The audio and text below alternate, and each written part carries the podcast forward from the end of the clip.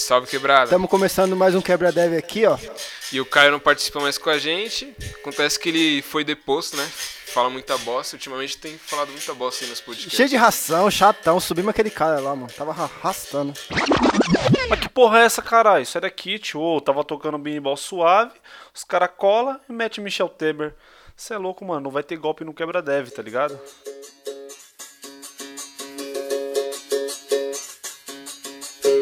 Eita moleque, salve salve quebrada, novamente aqui o Quebra Dev, mano, podcast mais perifatécnico do universo todão.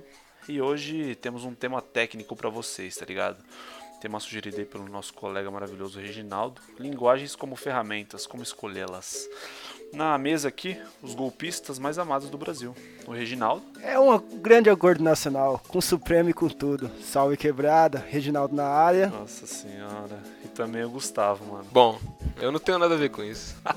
Eduardo Jorge do caralho. Então demorou, mano. Sem maldade, sem mais delongas. Solta a capoeira aí. Solta a capoeira aí.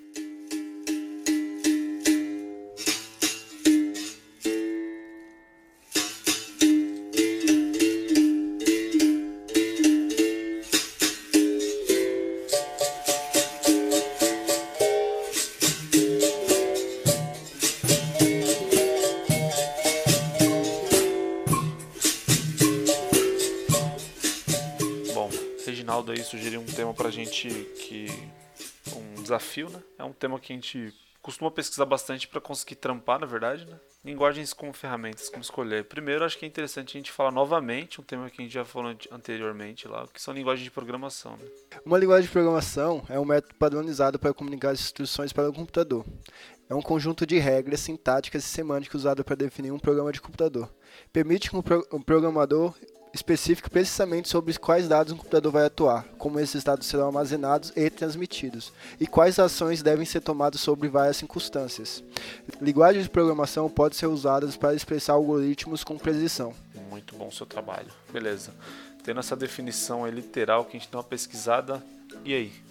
Que é uma linguagem de programação? Eu acho que é o cara poder escrever de uma forma que ele compreenda de uma é, mais fácil, né? E es- escrever isso que o computador consiga compreender. Tipo, a gente não vai escrever em binário porque É Ah, difícil escrever. é, vai ser difícil e trabalhoso, né? Não é impossível, mas você com uma linguagem de programação você consegue transformar essa linguagem mais é, computadorizada para uma linguagem mais humana e tal, né? São várias que podem existir também. Hoje você tem, a, tem os dois tipos de linguagem, né? Linguagem de alto nível e linguagem de, de baixo nível. Que são as, lingu as linguagens de baixo nível, ela tem a, a, a estrutura mais. A, se escreve mais voltado para a máquina. Então você passa mais instruções ali dentro do código do que uma linguagem de alto nível. E a linguagem de alto nível ela é voltada mais para a linguagem humana, né? A construção do código ele é mais voltado para a linguagem humana, então você escreve ali de forma que outras pessoas consigam entender com mais facilidade. Ela tem uma, uma abstração maior do, E o, da linguagem meio de que a máquina. linguagem de alto nível ela vai catar pacotes das linguagens de baixo, de baixo nível vai simplificar mais ainda. Então, tipo, um comando que você, sei lá, algo que você vai fazer na linguagem de alto nível, se você fosse fazer em linguagem de baixo nível, você demorar muito mais tempo e ia ter um esforço muito maior. Tem algumas coisas já estão prontas lá e a linguagem de alto nível só, com- só faz um pacotão de um monte de funcionalidade e coloca E na, na linguagem de baixo nível, você pegando para escrever já é demorado. Imagina se não usar linguagem nenhuma, você fazer binário, tá ligado? tem como, né? Tem como se programar, mas é um bagulho inviável, né? É, a linguagem de alto nível usa usa o, a de baixo nível, querendo ou não, né? Ela transforma ali na, no- na raiz dela, o core dela, ela pega a- o que você escrever e passar para baixo nível, que é baixo nível vai passar para o computador, né?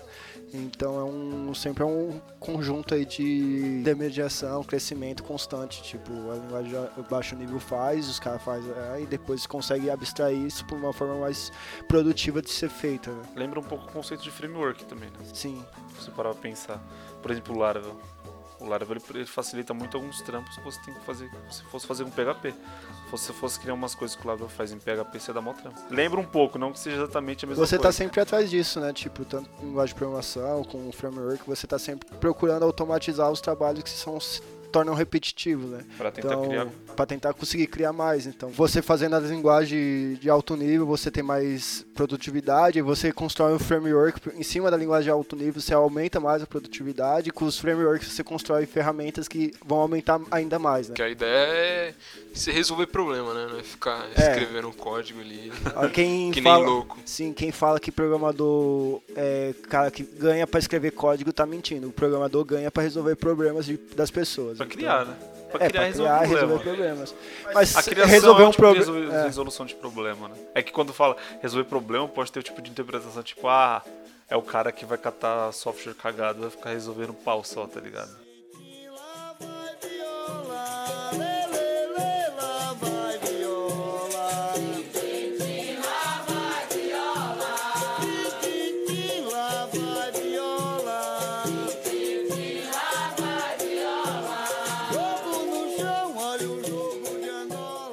Mano, por que que você acha que existem tantas linguagens de programação, vocês aí? Como a gente falou, né? o- a ideia é você resolver problema. Então as linguagens elas surgem para isso, né?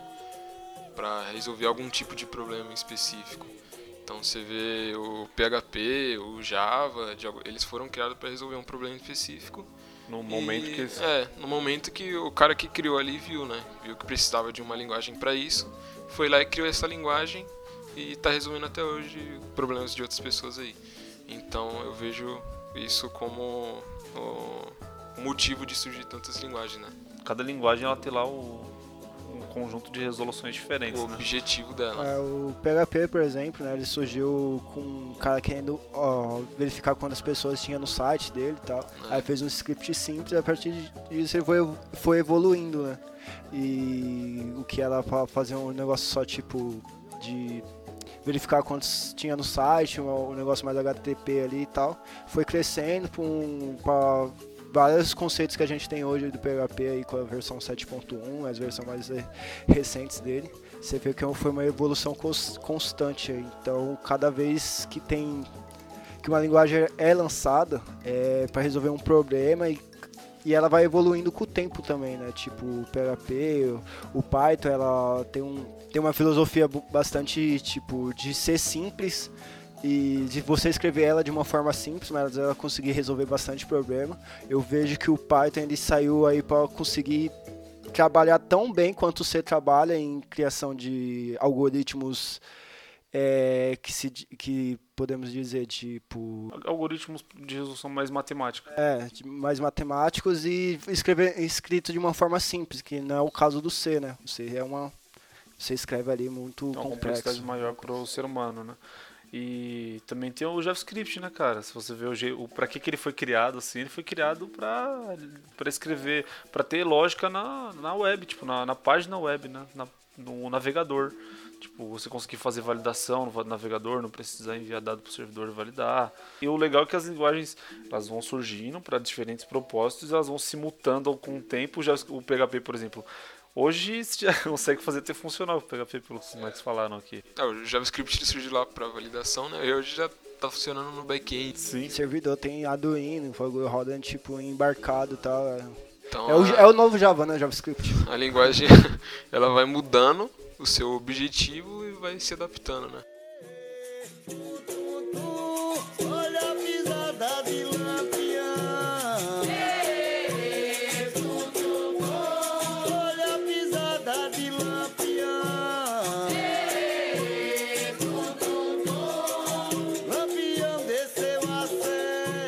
E, mano, quais que são as principais linguagens aí que vocês acham? Se fosse indicar uma linguagem pra alguém hoje, qual que seria a primeira que você indicaria? Python. E você? Se a pessoa fosse começar o PHP. Se ela estivesse começando. Eu indicaria o JavaScript. Não, ninguém tem uma concordância aqui eu no indicaria o. JavaScript Todo mundo vai ficar confuso. Se a pessoa fosse falar assim, eu quero trabalhar só com back-end e tal, eu acho que eu Mas indicaria- ensinar pra. A pessoa tá aprendendo, começando a aprender algoritmo. Você ensinaria, falaria pra JavaScript ou PHP? Eu PHP. ensinaria Python. Algoritmo JavaScript também. Eu tenho, eu tenho ali as duas, tá ligado? Deixa eu dar Mano, eu ensinaria Python, eu falaria pra Python pra aprender, começar a aprender algoritmo. Que o JavaScript, eu não sei, mano. Pra alguém começar, ia ter que aprender todo o negócio de. o conceito do JavaScript no back-end, né? Então acho que já é uma coisa a mais. Que pode complicar, não, não sei, porque Se você catar, tipo, é, é, mesmo, é o mesmo jeito de se escrever em PHP. Você escreve um código, vai estar em JavaScript. Porque a gente, por exemplo, quando eu fui escrever em JavaScript pro Node, eu tive uma maior quebra de, de, de mundo que eu tive foi tipo, nossa, isso daqui não é jQuery, tá ligado? Então pra mim, é, eu tive esse lance, tipo, de catar o que era de front, trazer pro back achar esquisito escrever em JavaScript, porque eu não tinha tanto conhecimento de JavaScript puro. Mas depois que eu vi JavaScript, eu falei, cara, isso aqui é... É que você já mexia com. back. Você já, viu, isso- já tinha visto isso no front, né? Então de repente foi. Foi mais bagunçado pra mim, vem back. É, de repente pra quem tá começando, o JavaScript no back já é mais de boa, né? Sim. Acho que PHP também é interessante pra quem tá começando, querendo ou não, porque você tem um resultado fácil, né? Você consegue ter um resultado ali visual e tal. E é, conhecimento na internet também é bastante compa- compartilhável, né? Que, querendo ou não, PHP é desde 94 aí e tal, e tipo, surgiu o comando, acho que mais 80% da web aí é feito em PHP. O Python tá desde 91 também, né? É, só que Python, que nem eu falei, mas ele saiu mais pro mundo acadêmico que pro mundo é, de mercado de trabalho, né? Foi depois da versão Python 3 que começou mais pro web e tal, ou não? Não, Python 2.7 tem bastante coisa pra web também. O 3 mudou e não pegou, ainda não Acho pegou o- embalo O ainda. Python ele veio. Você acha que, que o Python ele começou a crescer muito pro web depois do Django ou não? Eu acho não que necessariamente. sim. Eu acho que sim. Eu O não- Ruby mudou a vida da web, né, velho? Porque o Ruby veio com aquela ideia de facilitar tudo, conseguir criar tudo com uma arquitetura muito simples. Mudou a vida do PHP, porque veio o Laravel e consequentemente o Django pro, o Rails, né? O Ruby não, o Rails. I'm sorry. É, o Rails é o framework. Então, né? mas o, o framework, o Rails, a ideia dele, você te- ter vários pacotes e tal, tipo, o Laravel é escrito parecido, o Django também. Talvez ele, o Rails tenha mudado aí a vida de várias linguagens de programação, a forma com que elas interagem hoje na web e, e como elas cresceram, né? Só que o Ruby, o, o Ruby não cresceu tanto por causa do Rails, cresceu? Cresceu, né? Cresceu. Pô, pra caralho. Eu acho que É o pessoal só conhece. Mano, eu vejo um problema. É, tipo, o pessoal conhece muito o Rails, o Ruby Rails, mas não consegue trabalhar só com a linguagem Ruby. Tipo, já vi muito disso acontecer. Pode crer. E é um problema para todas as linguagens, né? do- Todos os frameworks. Você sabe aprender o framework ali e se acabar pesquisando, tipo, você quer resolver um problema que é da linguagem lá, que você consegue, você consegue resolver com a linguagem, mas você não consegue. Você tem que. É dependente de um framework ou de dependente de uma biblioteca para resolver, tá ligado? O... E quais você acha que são as principais linguagens, mano? Principais linguagens de programação hoje? Principal, velho. Fala uma. Chutaria PHP, mano. Fala uma aí que não seja PHP. Python. JavaScript, C Sharp, né? O Ah, C, também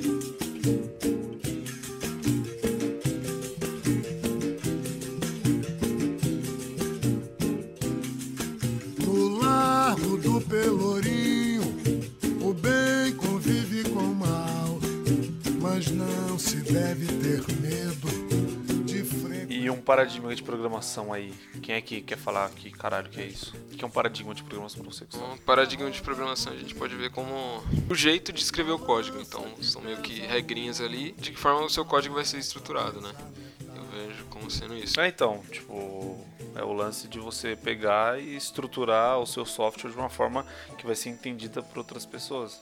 Uma estrutura para programar e executar o software que você está escrevendo. É tipo uma arquitetura. Não, não entra no conceito de arquitetura, né? Mas é tipo uma arquitetura. E a partir do que é um paradigma de programação aí, que a gente falou, que é tipo uma estrutura de como o código vai ser estruturado e executado, tem uns paradigmas que existem já, né, próprios, que foram criados com o tempo por conta de necessidades. E acho que o, o mais utilizado hoje, que as pessoas mais falam, por mais que surjam os novos aí, novos não, os antigos que com o tempo vêm tomando mais, mais espaço, eu acho que o orientado a objetos é o mais usado, né? Sim, Sim. O que vocês podem falar do orientado a objetos aí? Orientados a objeto é um tipo de paradigma aí que você encapsula as propriedades do seu problema em classes e, e atributos, né? Então, por exemplo, você tem um carro aí que você quer ou um negócio que você quer especificar aquilo dentro do seu seu programa. Então você vai encapsular, você vai construir uma classe ali para definir todos os atributos que são que tem naquela naquele objeto que você está construindo. É, por exemplo, uma classe do tipo pessoa e você vai ter lá os atributos de nome, atributos de data de nascimento e com ela você consegue criar heranças de objetos, consegue criar instanciais objetos para definir ele, definir quais são as propriedades dele. Essa é a mais usada hoje em dia, né? Mas tem aí também outros tipos de conceitos que são procedural, funcional. Praticamente, orientado a objeto vai ser uma forma de você representar o mundo real no seu código de uma forma meio que simples, com, com objetos palpáveis, né? Como você falou, é o lance do carro. Tipo, se você vai trazer um carro para o seu software, para você ler o código e saber que você está lidando com um carro, você precisa, se você olha lá, uma classe carro. Aí nessa classe carro você tem uns atributos lá, cor, é, tipo e sei lá, quantidade de rodas. A cor, aí, aí, você pega essa classe, quando ele falou o lance de você instanciar essa classe e criar um carro novo. Aí você vai chamar essa classe lá no seu algum lugar do código onde você vai usar o carro. Aí você vai colocar, ah, tem um novo carro que vai ter os atributos da seguinte forma. Ah, vai ter a cor tal, vai ter o tipo tal e vai ter quatro rodas. E aí você consegue usar o carro sem precisar ficar escrevendo toda a estrutura de carro em todo lugar. Então, você tem meio que algumas alguns você é, tem objetos mesmo, você tem objetos criados em outras partes do seu código você só usa eles quando você precisa, em vez de ficar escrevendo eles de várias, ve várias vezes. É uma forma de enxugar a forma com, com que você vai escrever seu código. É uma né? forma simples de manter também, né? Você acaba, tipo, você precisando adicionar um atributo em todos esses objetos que foram criados a partir dessa classe. Você não precisa criar em todos os objetos, né? Você cria somente na classe que os objetos criados já vai ter aquele atributo. Então você só vai precisar setá-lo ali no, no, execução do código. É, você pensar no seu, no seu código pensando é, em entidades, com mudança de, de características e comportamentos, né? Que isso aí, para você mudar o comportamento dessa do carro, por exemplo, você vai ter que instanciar essa classe, ela virou um objeto, você consegue mudar o tipo de comportamento que essa, esse objeto que você instanciou vai, vai ter, né? Então, para cada instância pode ter um comportamento diferente. Isso é a ideia da orientação a objeto, você conseguir é, criar uma, meio que uma abstração ali do que que você precisa para sempre poder reutilizar no seu código. Você não tem que ficar reescrevendo, né? Toda hora que se você precisar de um carro, você não vai ter que ficar escrevendo toda hora o nome do carro lá, o, o modelo, a quantidade de rodas. Você só instancia essa classe, ela vira um objeto e você muda Já tem atributos, comportamento comportamentos, etc. Muito bom, muito bom o seu trabalho. Muito bom. E aí também tem outros paradigmas, né, cara? Que eu não sei se vocês vão querer entrar em tantos detalhes. Tem o paradigma aí que estão falando muito ultimamente, que é o funcional, né? É, o funcional é meio, meio treta de, de pegar assim de começo, né? Pra mim, cara, eu sempre leio sobre, não sei se eu sei. A gente veio de orientação a objeto, para entender funcional é meio complicado, né? Mas o que eu entendo do funcional hoje é que ele ele meio que esquece essa ideia de criação de objetos aí, de classe, de, de herança, que a gente disse de orientação, né? E ele foca mais na criação de funções. Então você vai ter um código lá onde você tem a função para cada coisa que você vai fazer e no final você junta todas essas funções para chegar a um resultado só. Não tem a coisa de você criar classe. E a ideia principal do funcional é você ter o código sem efeito colateral, né? Com o mínimo de efeito colateral possível. Você ter a, a ideia de variáveis não variáveis imutáveis. E o lance de, de função para as pessoas entenderem, você consegue imaginar uma forma de definir função fácil para quem está ouvindo? Na função a gente pode pegar a função fazer uma soma. A gente tem a função soma lá, ela recebe isso, ela tem como argumento um parâmetro um, uma variável, que é a variável x, por exemplo. Ela vai calcular esse x, vai somar 2 nessa, nessa variável. Isso aí pode ser uma função. Função soma, recebe um parâmetro e calcula, soma 2 nesse, nesse parâmetro. E aí pode O retorno dessa função é, é a soma, né? Isso. E aí, dentro da, dessa, do conceito de, de é, funcional, é só, é só a função que muda o valor. Então, a função ela recebe como parâmetro, não altera o que veio, mas sim só retorna o, a soma, né? Ela não, não altera o, a variável. Mas tem, tem modos de conseguir alterar, né? Eu não sei nas linguagens funcionais, mas no PHP você consegue alterar Sim, a variável. No PHP você consegue fazer lá tem a um... cagada. Isso se chama ponteiros, pessoal. Os caras gostam de arrastar o PHP. Os caras, ó, oh, mano, vou recomendar o PHP. PHP é uma da hora. Ô, oh, mano, PHP é a cagada. É, no PHP você consegue fazer a cagada, mas você consegue não fazer a cagada, velho. Então fica Por aí isso a que é escolha pra você que vai desenvolver. Muito bom. E, mano, função, pá, falou de O funcional também tem o lance de você aquele tipo, você não ficar dependente da, do retorno da função, né? Você pode chamar várias funções no decorrer do, do código e no final que todo, todas aquelas funções retornou, você mostrar o negócio pro usuário. Então você consegue fazer aquele negócio de paralelismo. Duas coisas que me deixam em dúvida quando eu ouço falar em funcional: paralelismo e concorrência de métodos. O que é paralelismo pra você, Reginaldo? Paralelismo é você conseguir executar diversos métodos e simultaneamente no processa- no processador. Então imagina aí que você precisa executar dois métodos. Em vez de você chamar um, Duas funções pra ficar mais Isso. fácil. duas funções, em vez de você chamar a função A e depois que você retornar a função A, você chamar a função B, você consegue chamar as duas ao mesmo tempo, que elas vão ser processadas em paralelo, sem esperar um- o retorno de uma ou de outra e com a execução depois dessas duas funções, você tem outros out- outras coisas para se fazer. Então você fica in- independente de precisar do retorno daquelas duas funções. Elas estão rodando em paralelo, sem eh, ligação uma com a E outra. a, a ideia do concorrente que você perguntou é o computador conseguir usar de um processador ou vários processadores para executar o mesmo código. Então você tem lá seu código executando pelos processadores sem que esteja, tenha efeitos colaterais, né? Então você vai ter o mesmo retorno para os dois, ele vai conseguir resolver da, da mesma forma. Que no, no funcional a ideia é que você saiba o que está acontecendo no seu código. Por ser um código simples, ele é um código imutável, então você consegue prever o que vai acontecer e a programação concorrente ela se torna mais fácil, né? Pode crer. É um assunto bem complicado, né? Tipo, de você tratar, tipo, em cinco minutos, né? Você não consegue definir um negócio em cinco minutos. É um negócio que você tem que... É uma aula, tipo, é um podcast de uma série de podcasts que você consegue fazer sobre isso. Então, É hoje aí... importante que a gente dê uma, meio que uma trilha para que as pessoas pesquisem também, Hoje né? aí eu, você, tá, você tá vendo muito pessoal na comunidade falando mais, cada vez mais sobre paralelismo, concorrência, linguagem funcional e tal. Tem palestras, quase todos os meetup aí você, que você vê de- back-end em si, você consegue ver que vai ter uma palestra sobre isso. Então é um negócio bem bas- bastante complicado e que tem que se trabalhar bem também, né? Um outro paradigma top que todo mundo gosta, todo mundo curte é o procedural, né? Procedural é top, né? Você trabalha de uma forma Esse negócio aí de funcional, É, mano. objetos. Ficar criando um monte de, de, de classe lá pra ficar entrando, um monte de documento pra ficar lendo em outros lugares. Não, pra quê? Escreve tudo no lugar só, dá um Ctrl F e acha tudo. No me- Melhor definição. É melhor ficar dando Ctrl Shift F, mano. A gente já ouviu falar que procedural é sempre bom, é bala de prata, pro prata mundo, pra né? tudo. Porque se escreve ele no arquivão lá, 1300 linhas no arquivo só, que faz tudo. Se dá um Ctrl F ali, acha que você precisa, altera e tá salvo, tá feito, mano. Os caras zoando, mas procedural também, tipo, não é só você escrever tudo em um arquivo, né?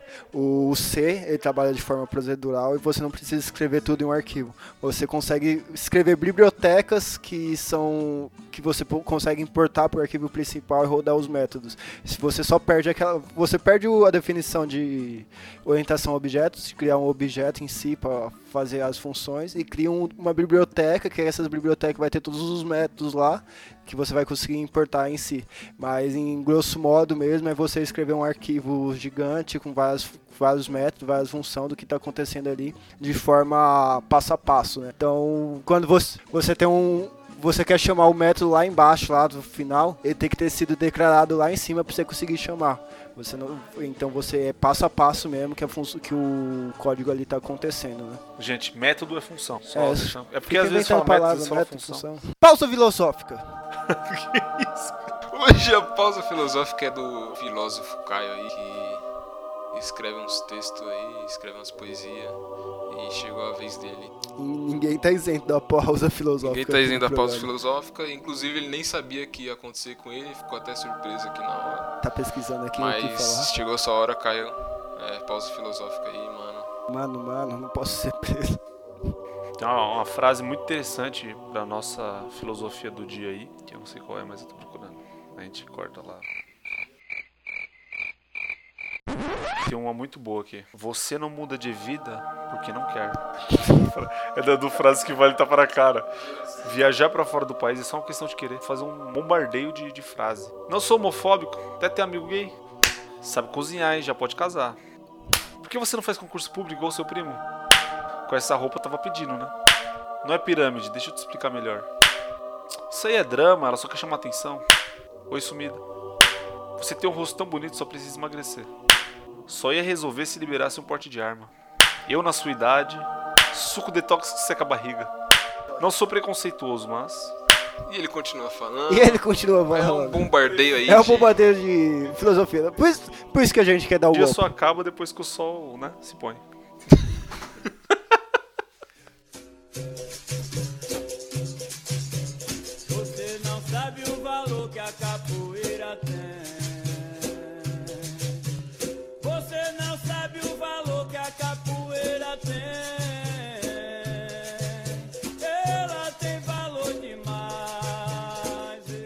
Voltamos ao episódio. Segue o baile aí. JavaScript é ou não é orientado a objetos? É. Por quê? É. Def- Defina a orientação a objetos. Mas o, o JavaScript ele trabalha no estilo de ori- orientação a Ele tem protótipos, né?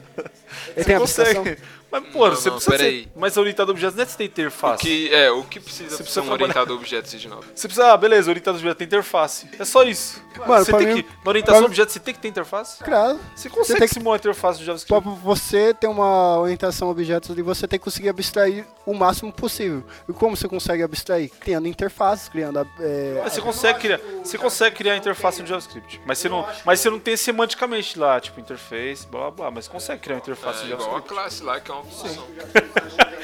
Ia fazer um, quem quiser fazer um teste aí, cria uma classe no JavaScript, depois dá um console log, dá um type off lá e dá o nome da e, e dá um console log na classe pra você ver o tipo dela. É tudo função e é tudo objeto. JavaScript tudo é objeto, você consegue criar objeto, se manipula objeto. Faz tudo com objeto. O JavaScript ele, ele trabalha numa instância da orientação a objetos clássica, que é a orientação a protótipo, né? Que ela não trabalha, não precisa trabalhar com classe.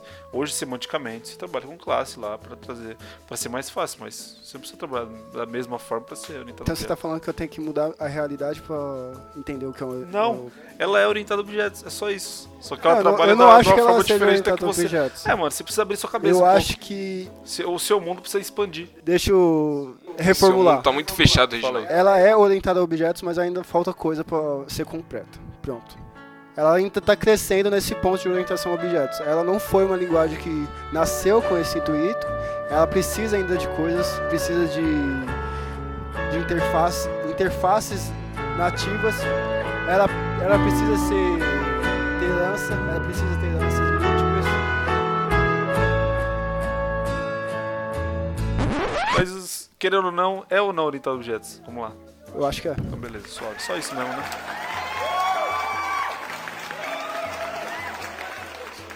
Mudamos aqui o pensamento do menino.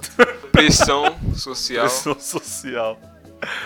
E, e, mano, pulando aí, da brincadeiras à parte, pra uma pessoa escolher uma linguagem pra, pra, pra programar, pra criar algum tipo de software, como ela pode escolher uma linguagem, principalmente, sei lá, primeiro o iniciante, o cara que vai começar a, querer criar algum software, como ele pode, todo mundo, né, não só iniciante, qualquer pessoa, como ela vai criar, como é que ela vai escolher uma linguagem pra criar um Eu software? acho que o iniciante em si, ele tem que entender qual que é o objetivo dele, por exemplo, se ele quer programar web, quer programar mobile, e a partir disso pegar a linguagem que faz mais sentido para ele, por exemplo, o PHP trabalha melhor com web e tal. Mas para aprender, eu acho que é você seguir meio que o o caminho ali de quem tá te ajudando, né? Por exemplo, você tá aprendendo com alguém que tenha mais conhecimento de PHP e consegue ajudar você mais com PHP. Então você vai aprender PHP ali porque é o web, então é seu objetivo é aprender web, então você vai aprender PHP, saca?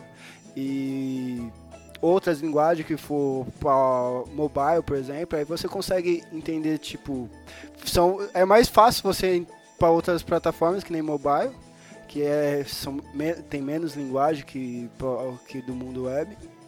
E agora para uma pessoa que de fato já sabe, já tem conhecimento e quer escolher uma linguagem como ferramenta, ela tem que entender, tipo, ler bastante sobre várias linguagens, entender o- o que cada linguagem resolve. Então a gente passou aí pelos paradigmas de linguagem, a gente passou por cada linguagem ali, passou falando o que elas fa fazem, fazem e resolvem. Então você precisa compreender ali que uma Catar linguagem O, catar o projeto, né? Dar uma olhada no projeto, ver qual que é a necessidade específica do projeto inteiro e o que, que você vai precisar de estrutura, né? Por exemplo, dependendo da complexidade que você vai ter de orientação a objetos, você não vai conseguir usar o PHP para orientação a objetos, por mais que ele tenha muito suporte hoje, tem algumas coisas que você não tem, né? Por exemplo, que a gente falou da herança múltipla lá.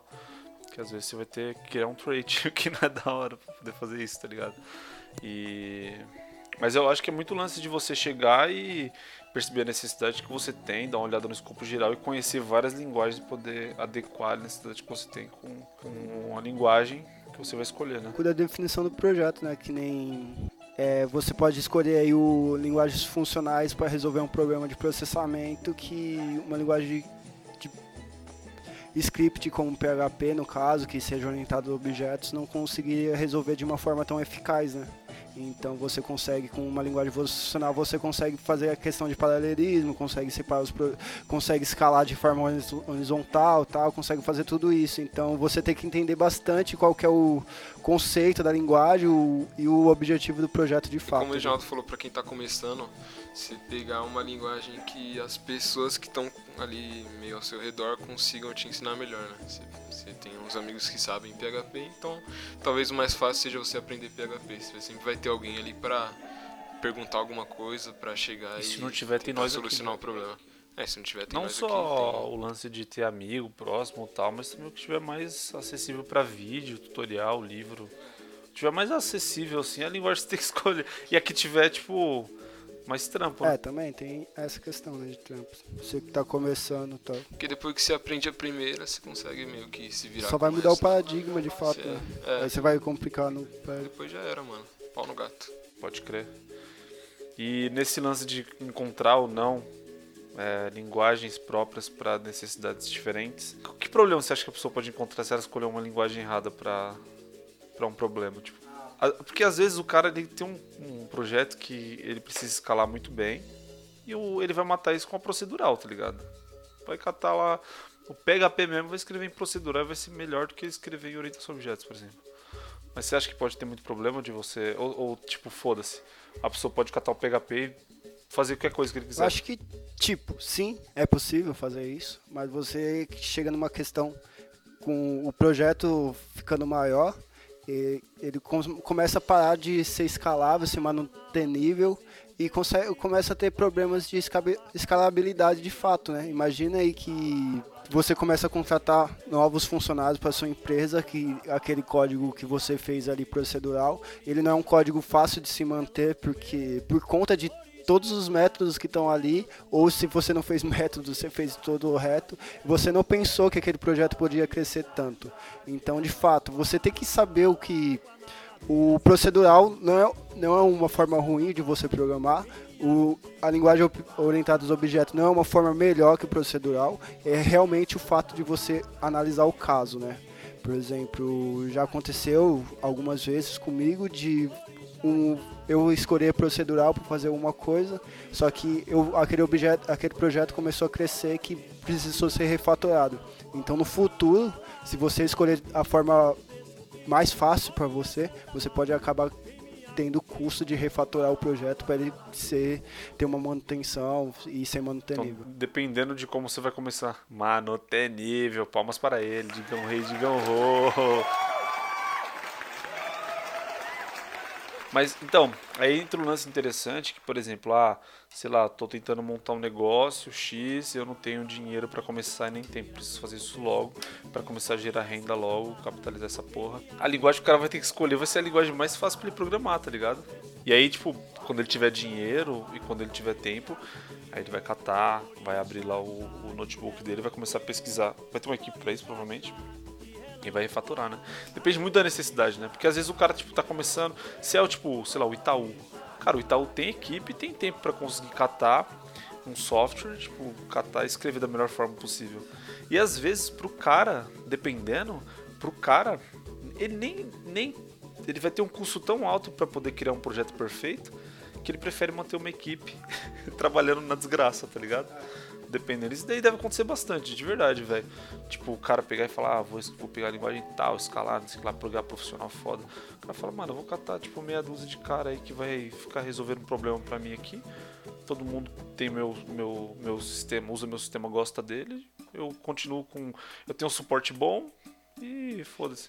Tipo, tem várias necessidades diferentes. Às vezes são até meio desonestas É, e ou imorais. você ficar ali, sei lá, 3, 4, 5 meses pra achar um- uma linguagem que vai ser melhor, você achar o jeito melhor de programar e quando começa a depois que achou tudo, começa a fazer e já era, mano. A, a sua ideia já perdeu validade, já não funciona mais, já não se adequa mais ao, ao É, mercado. mas eu acho que depois que a ideia tá validada de fato e tipo, ela tá começando a crescer, eu acho que é, bu- é burrice você não refatorar o projeto para fazer ele se tornar mais escalável tal. Imagina, velho, você tem um projeto lá que uma pessoa leva três meses para conseguir começar a dar produtividade naquele projeto, sendo que se você refatorasse ele com duas semanas a pessoa já conseguiria começar a fazer commit, fazer pull request e tal.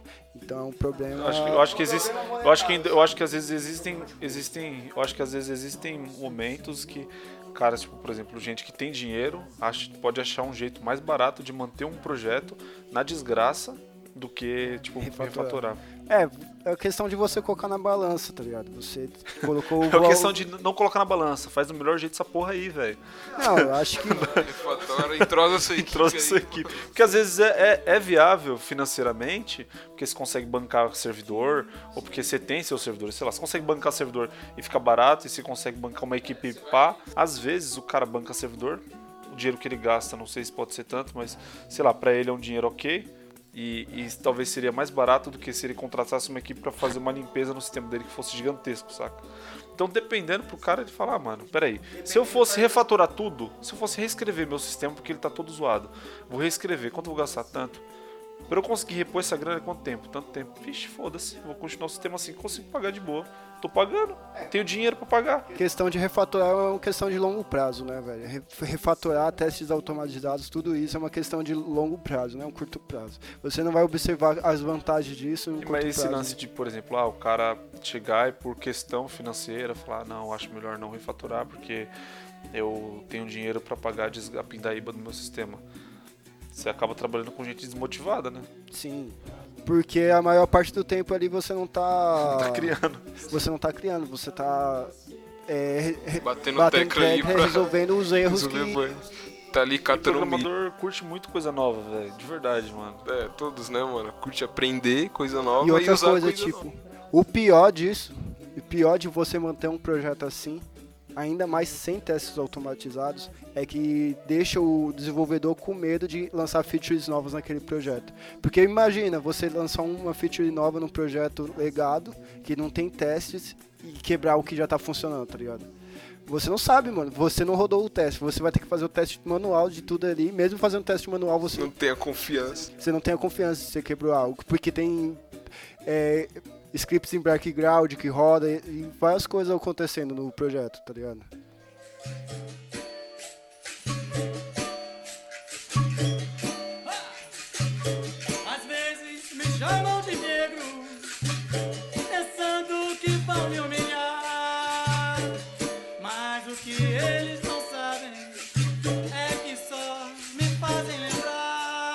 Rapaziada, vamos finalizar o podcast outra vez. Cola com nós, eu e com vocês. O Gustavo e o Reginaldo. Ele serve pra fazer um caldo de feijão. Eita, moleque paradão. Vamos finalizar aí. É nóis, rapaziada. Valeu novamente pela atenção aí. Siga nós em todos os. Mano, sem zoeira, falar uma parada que a gente nunca fala, que parece coisa de youtuber até, certo? Mas, mano, esses negócios aí, esses agregadores de podcast, mano, segue nós aí, deixa as notificações ligadas pra receber as atualizações, tá ligado? É, divulga pra rapaziada aí, mano, conteúdo. A gente tá fazendo aqui mó trampo. Que horas são? 9 horas do sábado. Era pra que a gente tá como? Era pra gente tá pelado em cima do vão do, do, do MASP lá, tá ligado? Mas a gente tá aqui gravando podcast, certo? Então, mano, dá uma divulgada, tipo, segue a gente no que der, dá uma olhada no site lá, que a gente criou um site novo, tá ligado? Dá uma olhada no nosso Twitter também. Se tiver, se tiver crítica Comenta o aí que achou, também, pelo amor de Deus, velho. Se não quiser elogiar, nossa, xinga lá, faz, fala qualquer coisa, velho. A gente vai ficar muito feliz de. É isso aí. Valeu, valeu, valeu. Valeu, valeu. Camarada